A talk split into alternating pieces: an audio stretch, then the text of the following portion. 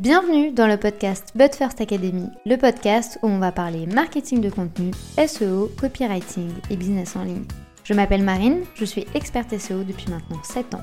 Autour d'un café ou d'un thé, peu importe, parlons de stratégie dans une ambiance conviviale et détendue. Bonne écoute J'espère que vous allez bien, je vous souhaite la bienvenue dans ce nouvel épisode de podcast où aujourd'hui on va accueillir Christelle qui est experte WordPress et Showit. L'idée de notre échange a été de vous montrer déjà de 1 l'importance d'avoir un bon site internet, mais surtout d'avoir une réelle stratégie derrière toute la construction d'un site. Quelles sont les pages importantes, quelle est la conception, quelle est la vision à mettre en avant, quel est le texte, etc.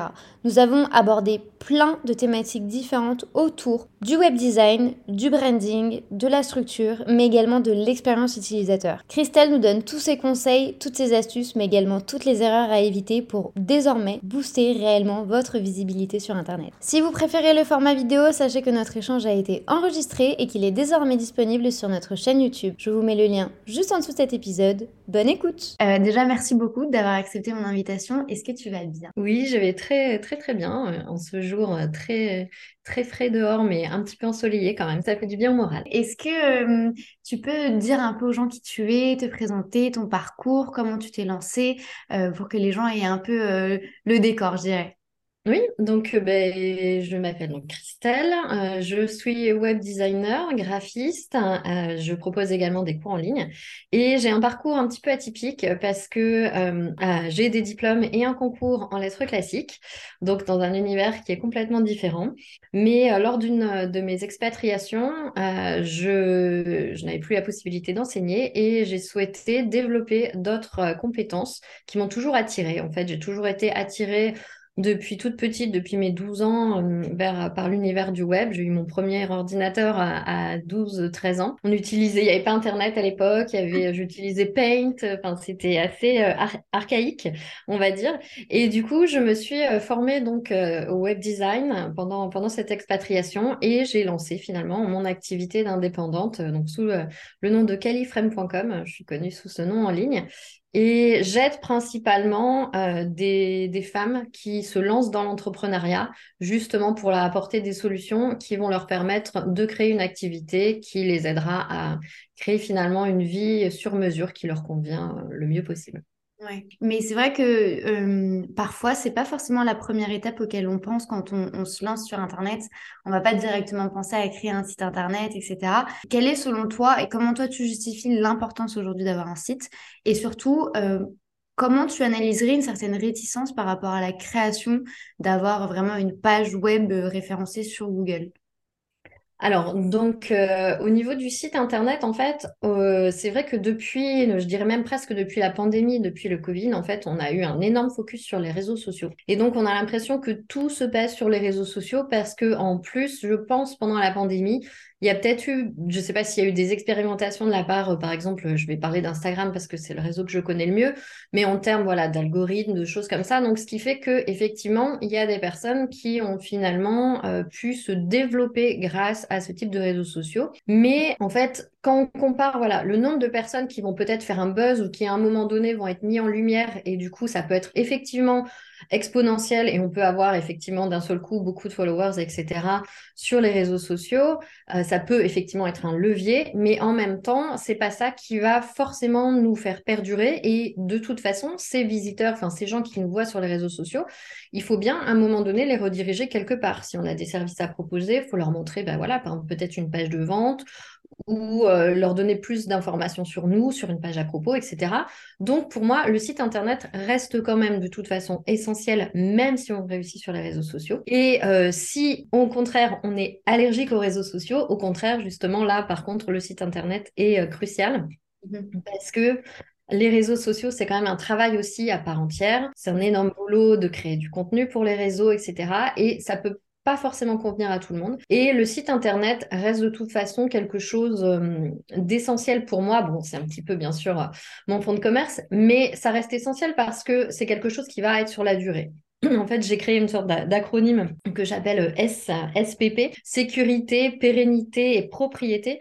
C'est-à-dire qu'un site internet, voilà, c'est une sécurité sur le long terme parce que on peut être finalement on peut voir son compte Instagram peut-être à un moment donné supprimé ou ça s'est déjà arrivé pour même des, des, comptes importants que je connaissais et donc là on se sent un petit peu perdu. Après la propriété, bah, les réseaux sociaux ne nous appartiennent pas, notre site internet nous appartient et la pérennité, c'est-à-dire que bah, moi j'ai des articles que j'ai publiés il y a 5 ou 8 ans et qui me permettent encore d'avoir du trafic et de me faire connaître.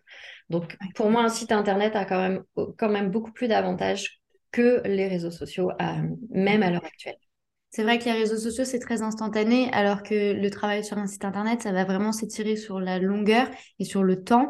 Euh, c'est pour ça que généralement, on demande aux gens d'avoir pas mal de patience quand même. Et c'est aussi une des raisons pour lesquelles c'est souvent le dernier, la dernière chose qui arrive au bout du chemin. Parce que du coup, les gens se rendent compte que sur les réseaux sociaux, c'est difficile, mais une action, elle va durer 24 heures.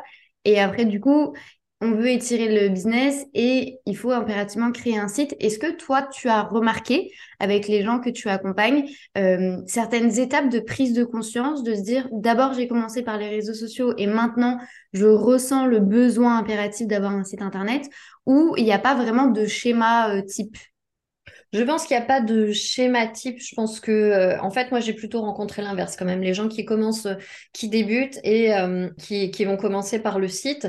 Après, c'est peut-être aussi une question de génération. Je dirais que peut-être les générations plus jeunes euh, qui ont vraiment dans la vingtaine, eux vont peut-être commencer tout de suite par les réseaux sociaux. Par contre, les générations ou alors les personnes qui se sont déjà lancées et qui veulent au contraire faire pérenniser leur activité, elles, elles vont mettre plus le paillet sur le site internet ou celles qui débutent plus dans les trentenaires, euh, quarantenaires, aller vers le site internet en premier parce que justement c'est rassurant, c'est quelque chose où on se laisse pas submerger, où il n'y a pas de la nouveauté tous les jours au niveau des algorithmes ou des, des choses à créer entre les reels, les, les posts, les carousels, etc.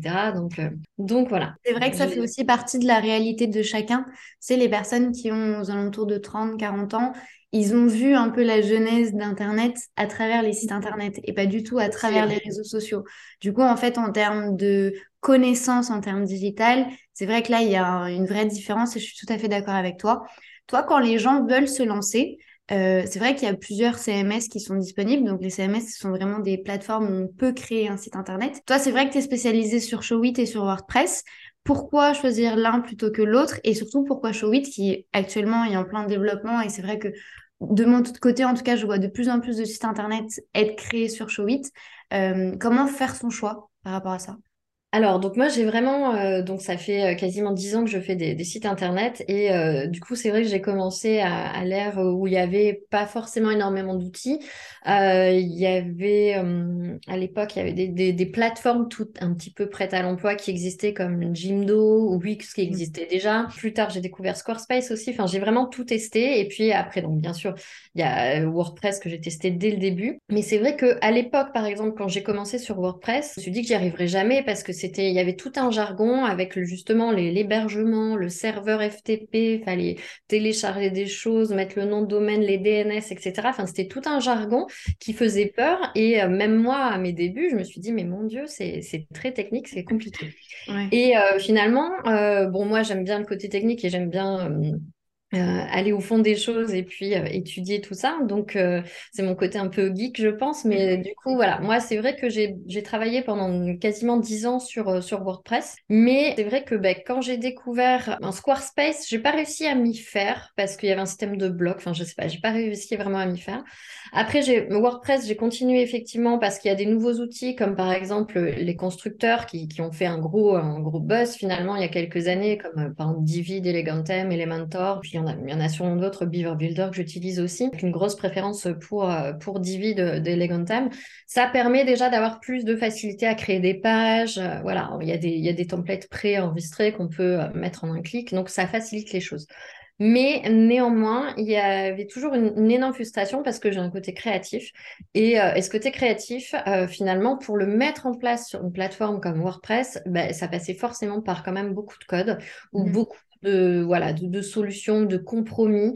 Et c'est vrai que ça m'a énormément frustrée. Et quand j'ai découvert euh, Showit il y a à peu près deux ans, en fait, euh, je me suis pas lancée tout de suite sur Showit. J'ai préféré vraiment prendre l'outil en main et me former. Et là, ça a été un vrai coup de foudre parce que étant graphiste également, je travaille sur Illustrator ou sur Photoshop. Et là, on avait presque un combo des deux deux mhm. en un. Pour celles même qui, à la limite, auraient peur parce qu'elles utilisent Illustrator et, Photoshop, c'est un peu technique. Ouais, même Canva, par exemple, le Canva, le fait qu'on fait du drag and drop, etc. Et ben, Showit, voilà, il y a cet aspect qui est énormément euh, rassurant et qui permet justement de faire une belle place au design et, euh, et donc bah, de, voilà, de maîtriser son site euh, à la fois de manière esthétique tout en ayant aussi une stratégie et puis en ayant cette technique en moins, la peur du bug en moins parce qu'il n'y a pas, a pas de bug en fait. Donc, donc voilà, c'est vraiment, c'est vraiment une plateforme superbe. Et pour ceux qui ne connaissent pas Showit, effectivement, Showit peut être couplé avec WordPress pour la partie blog. Donc en plus, on continue finalement à avoir cette, euh, cette force de WordPress aussi en utilisant finalement un outil qui est plus simple pour la mise en page. Et, c'est vrai que par rapport à, la comparaison des deux, euh, bah, comme tu le sais, moi j'accompagne vraiment par rapport au SEO. Et c'est vrai que du coup, j'accompagne aussi les évolutions en termes de, de site internet parce que c'est quand même la structure et la base de mon travail. Et c'est vrai que moi, quand je regarde un peu les, les avis, etc., et les un peu, ouais, je dirais les arguments de chacun. Euh, c'est vrai que on pointe souvent du doigt Showit en disant qu'effectivement c'est très bien en termes de design, mais en termes de SEO et en termes d'optimisation pour être visible sur Google, c'est pas l'idéal. Est-ce que tu été d'accord avec cette affirmation? Alors, je ne suis absolument pas d'accord, effectivement, avec cette affirmation, puisque justement, j'ai étudié le sujet, puisque c'est aussi les choses que j'ai pu entendre. Mais en fait, ce qui diffère, euh, enfin, sur, sur du WordPress, finalement, euh, on va mettre en place un plugin de SEO, on va optimiser sa page en mettant une bonne structure, en utilisant bien ce qu'on appelle les titres, les balises, les H1, H2, H3, etc. On va utiliser des mots-clés, on va faire le lien avec Google Analytics, on, utilise en général un plugin qui nous aide à faire tout ça. Mais tout ça, finalement, on l'a en natif sur Showit. Donc, il n'y a vraiment pas de différence. Sur Showit, je peux, pour chaque page, bah, bien structurer ma page avec mes H1, H2, H3. Euh, je peux également mettre pour chaque page une méta-description, un titre SEO, une image à la une. Et puis pour la partie blog, je peux utiliser toujours, si je le souhaite, un plugin WordPress. Et je peux même, en fait, on parle souvent de la partie blog qui est WordPress, mais on peut aussi créer des pages WordPress. Donc on pourra designer euh, l'esthétique finalement sur Showit, mais qui pourront être assignées à WordPress. Donc on peut aussi avoir des pages finalement, imaginons qu'on ait peut-être une page très importante euh, et qu'on ait peur que le SEO euh, ne soit pas optimal, ce qui est, ce qui est une fausse peur finalement. Et bien on peut aussi finalement voilà paramétrer, enfin avoir ce côté WordPress qui peut être aussi dédié à une page et pas que à un article de blog. Donc, donc tout peut être lié en fait. Il y a vraiment une base qui va être assez solide pour que tout soit lié et pour que les pages puissent être performantes. Moi, je rebondis du coup sur ce que tu dis parce qu'au-delà effectivement du SEO, il y a vraiment toute la structure du site internet. Et quelle est selon toi du coup la bonne, la bonne structure? Euh, quelles sont les pages où vraiment euh, il faut impérativement qu'elles apparaissent? Je pense par exemple à la page à propos. Est-ce qu'il y a vraiment un socle sur lequel toi tu travailles de base euh, de se dire si au moins je ne veux pas totalement développer mon site internet, il faut au moins que j'ai ça. Alors en général, c'est vrai que par exemple dans les packages, dans les web designers, on voit souvent, voilà, pour les plus petits packages, on va mettre les pages les plus importantes. Souvent, on va dire que les, les packages les moins chers peut-être vont correspondre à un site de 5 ou 6 pages. Et c'est vrai que parmi ces 5 ou 6 pages, on a souvent la page d'accueil, la page à propos, une page service, la page blog et la page contact. C'est en général un petit peu la base, sachant que la page blog, bah, elle va être animée par des articles, donc il va quand même falloir créer des articles pour pas avoir un site statique pour justement qu'il continue à être bien référencé. Au niveau des, des pages, euh, voilà, enfin je dirais que c'est pas forcément les pages les plus importantes, mais c'est des pages qu'on s'attend que l'internaute euh, s'attend à retrouver sur chaque site. Après, il y a deux petites choses que je voulais préciser c'est que euh, j'ai remarqué effectivement que côté outre-Atlantique, on commençait à cacher un petit peu plus la page à propos. Souvent, elle est plus forcément dans le menu principal, elle est euh, dans le menu qui se trouve dans le footer, des choses comme ça, parce que elles mettent en général de plus en plus l'accent sur justement les services ou les produits qu'elles proposent. Donc ça, c'est une tendance que je vois qui commence à pointer le bout de son nez sur, euh, sur les sites, et euh, du coup, c'est quelque chose que je remarque. Donc cette page à propos, c'est une petite, petite parenthèse, mais c'est vrai que je me demande comment elle va évoluer. Et mmh sinon, une autre chose que je voulais préciser, c'est que on ne pense pas souvent quand on crée un site à ces pages cachées qui vont euh, faire partie d'une euh, importante en fait expérience utilisateur. On a par exemple bah, la page 404 quand l'utilisateur arrive sur notre site mais qui tombe sur une page 404. Si elle n'est pas dans l'ambiance, dans l'esthétique de notre site et si elle n'amène pas à quelque chose d'autre qui pourrait être utile à l'internaute, il va partir tout de suite. Donc c'est une page cachée, on n'y pense pas, mais en fait on peut euh, l'optimiser cette page et souvent les gens n'y pensent pas. Et ça on peut le faire très facilement avec Showit ou même avec WordPress. Donc c'est quelque chose auquel, à, à laquelle il faut penser. Et puis aussi des petites pages de remerciement. Après des opt-in de freebie, par exemple, et eh ben, au lieu d'avoir juste un message qui s'affiche ou peut-être de rediriger selon les, les outils utilisés pour le mailing, que ce soit MailChimp, etc., parfois on a une sorte de page de MailChimp toute blanche qui sort du site et euh, qui est plus du tout, enfin voilà, qui est un petit peu euh, finalement frustrante parce qu'on sort d'un univers qu'on appréciait et, euh, et, donc voilà, on, on, peut mettre en place des pages de remerciement et ça, ça participe à, à amener une bonne expérience utilisateur et une bonne expérience de notre site internet aux pages cachées. Ouais, c'est, mais c'est aussi hyper intéressant ce que tu dis par rapport à la page à propos, parce que c'est vrai qu'il y a vraiment, bah, déjà, moi, je ne cesse de le dire, mais il y a une vraie évolution dans la consommation de contenu et dans toutes les stratégies marketing, et ça va d'autant plus se ressentir en 2023. Mais c'est vrai que les gens, aujourd'hui, euh, au-delà de créer, tu sais, une marque qui leur est propre, avec un vrai personal branding, les gens ont plus envie aujourd'hui d'être dissociés de la marque et que ce soit vraiment la personnalité de la marque qui vendent et pas eux. Euh, et que si demain, par exemple, ils veulent déléguer ou s'ils veulent prendre un peu de distance avec les business, que tout ne dépende pas que d'eux. Et c'est vrai que, par exemple, ben, comme tu le disais si bien, aux États-Unis, euh, les gens sont très euh, autocentrés. Et euh, c'est vrai que les, tout ce qui est ben, entrepreneur, c'est vraiment tout est à leur nom et on les voit partout. Ils ont vraiment une place hyper importante. Et c'est vrai que plus en plus, ils veulent créer une identité propre à leur business et une identité propre à eux avec leur personal branding, mais peut-être pousser le truc un petit peu plus en mode lifestyle, vraiment de montrer les coulisses, mais d'avoir une approche plus dissociée.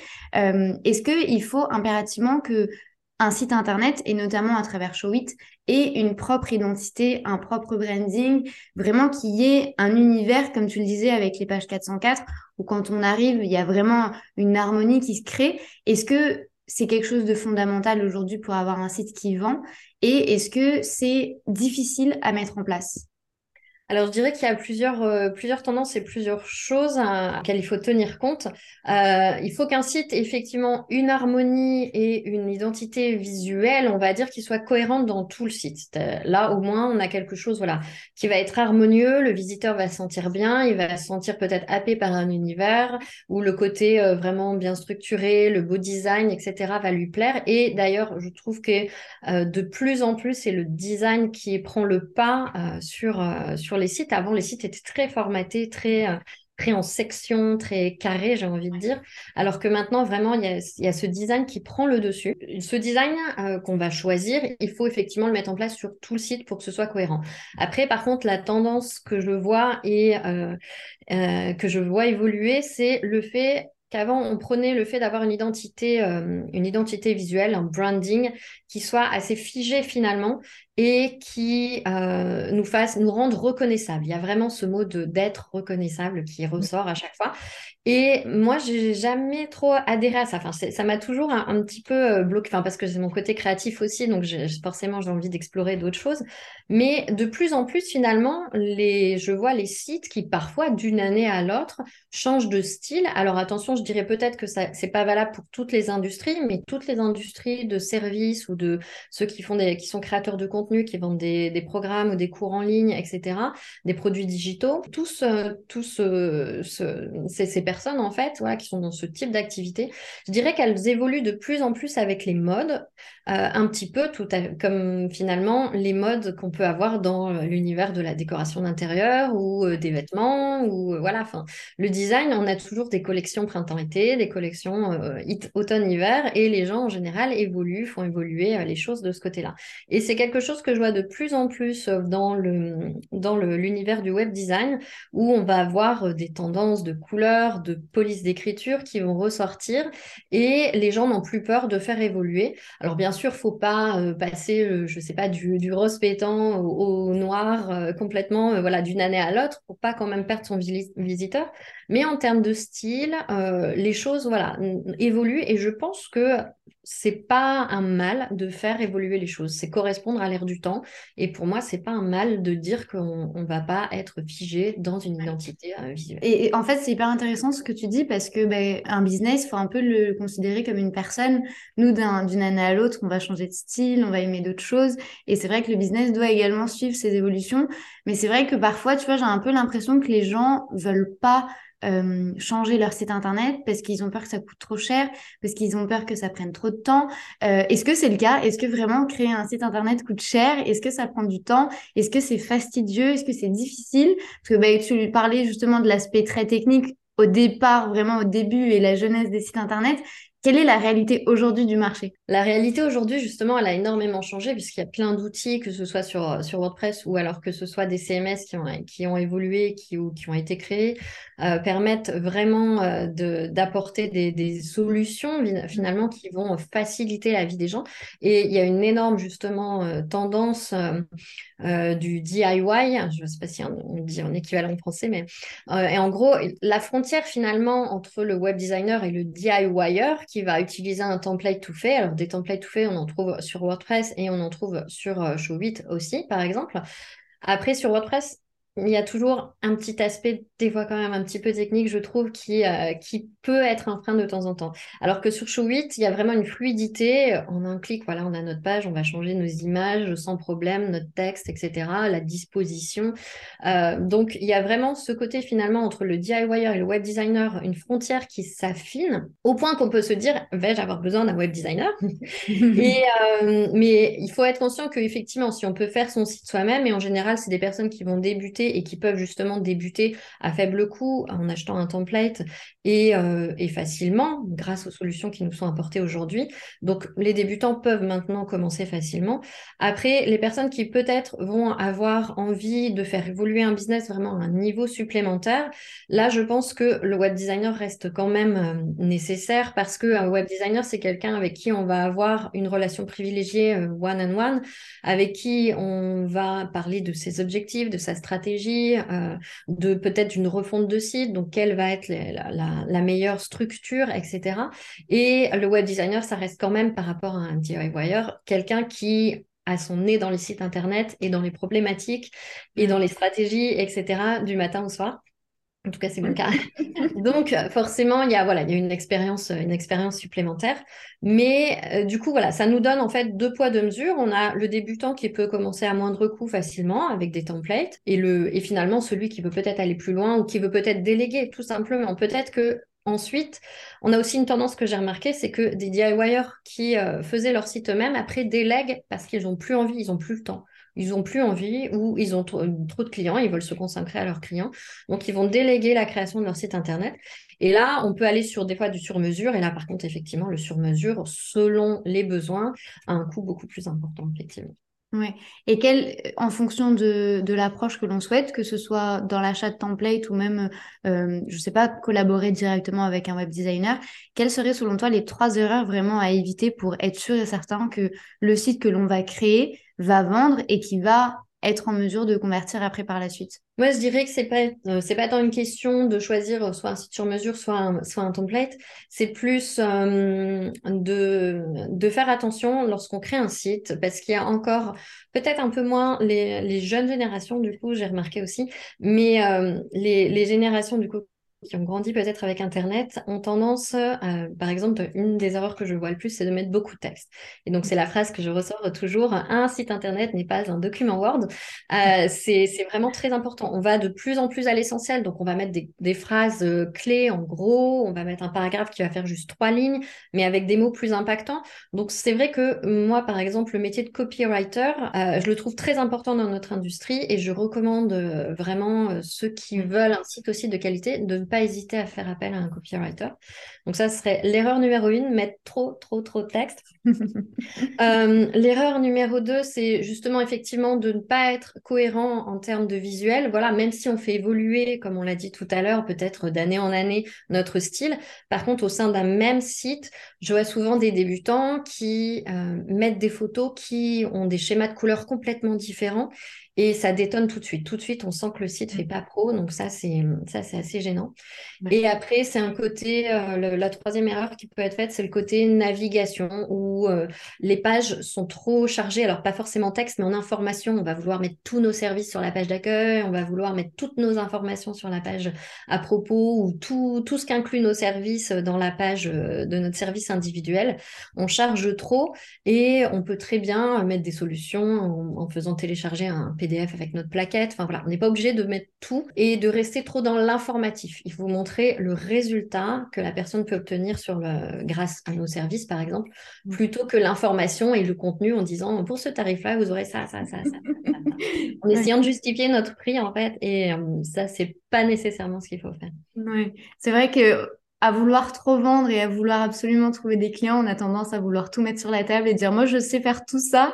Et c'est mhm. vrai qu'au final, comme tu le disais si bien, en termes de copywriting, c'est pas l'idéal en termes de, de, communication et en termes d'approche commerciale, je dirais. Euh, donc c'est très clair. Et si il y a des personnes qui nous écoutent et qui se rendent compte que ou ils ont un site à l'abandon et ils savent pas trop quoi en faire, ou euh, il y a quelques erreurs que tu as évoquées qui font actuellement, euh, quelles seraient selon toi la première étape à mettre en place dès maintenant pour vraiment se pencher sur un site internet et avoir la bonne réflexion euh, Quelle serait la chose impérative à faire C'est vraiment, je dis même pas le niveau 1, mais le niveau 0. Bah déjà, aller sur son site, sur sa page d'accueil et euh, déjà voir au premier coup d'œil, rien qu'en regardant euh, voilà, la, première image qu'on voit sur euh, notre, notre ordinateur, selon si on a un grand écran, un petit écran, mais ce qu'on voit à l'écran, est-ce que ça nous dit tout de suite de quoi va parler le site? Est-ce qu'on comprend tout de suite ce que fait la personne et en quoi elle va aider le visiteur? Voilà, c'est vraiment, c'est vraiment essentiel parce que parfois, il y a des, des, sites avec des slogans, mais on comprend pas bien où la personne veut en venir ou, ou voilà, enfin des, des, mots chocs, etc. Mais on ne sait pas finalement euh, ce que la, personne propose. Donc vraiment, que ce soit fluide pour une, personne qui arrive sur le site, il faut tout de suite qu'on comprenne de quoi il est question. Et si du coup il y a un problème dans ce discours-là ou qu'il y a un problème sur les sites internet, c'est vrai que toi du coup tu accompagnes tous ces gens qui ont vraiment un projet digital à créer leur, site internet et à créer leur présence en ligne. Est-ce que tu peux nous en dire davantage sur comment toi tu accompagnes les gens? Quels sont les éléments que tu mets en place que les gens peuvent accéder ou même te contacter? Comment ça se passe toi en termes d'accompagnement? Alors moi du coup je, je, fais euh, plusieurs euh, services jusqu'à maintenant. Donc je faisais uniquement de la création de sites sur mesure. donc j'ai toujours ce service de, de site de, de, création sur mesure, que ce soit enfin, de sites et d'identité visuelle. J'ai également un programme qui permet aux gens de se former tout seuls sur euh, le fait de créer son site. Alors, c'est pas une formation que sur WordPress ou que sur Divi, c'est euh, sur le fait justement de penser la stratégie de son site, etc. Et. Euh, mon, nouveau projet, mon, bébé, que, je reporte depuis, depuis cinq ans, je, souhaitais créer des, des, templates parce que voilà, je voulais aussi me libérer justement de ce côté créatif, me proposer des choses créatives et quand même, qui en même temps soient adaptées aux gens par rapport à leur service en termes de, donc de web design. Et donc, je, là, je crée ma, ma boutique de templates, The Template Stylist, euh, qui va proposer des templates sur Showit et euh, des templates qui seront justement entre guillemets fléchés. C'est-à-dire que je vends déjà une fiche Notion qui s'appelle Rédige ton site et qui en fait propose un chemin fléché sur les pages, donc on sait exactement euh, ce qu'on peut écrire. Alors bien sûr, on peut moduler, hein, mais c'est pour ceux qui se sentent vraiment perdus, voilà, on a quelque chose au moins par mmh étape où euh, on n'est pas perdu face à notre page de site. Et donc, bah, mes templates vont refléter ça aussi, c'est-à-dire que euh, les personnes qui vont acheter les templates sauront ce qu'elles vont devoir mettre à tel endroit pour être le plus efficace possible, le plus stratégique possible et proposer surtout un chemin intelligent ou euh, à l'internaute pour qu'ils puissent naviguer de manière sereine sur le site sans se sentir perdu. Génial. Merci beaucoup Christelle. De toute façon, tous les liens seront juste en dessous de cet épisode. Comme ça, ce sera beaucoup plus facile si vous voulez aller découvrir, aller acheter un template ou même juste être accompagné par Christelle. Merci beaucoup en tout cas pour ton temps. C'était un vrai plaisir de t'accueillir parmi nous et je te dis à très vite. Merci, c'était un vrai plaisir aussi de, faire, euh, de faire cet épisode. Merci à toi. Si cet épisode de podcast vous a plu, n'hésitez pas à le partager, à vous abonner ou à laisser une note, quelle que soit votre plateforme d'écoute. Je vous souhaite une très bonne journée ou une très bonne soirée en fonction du moment où vous écoutez cet épisode. À très vite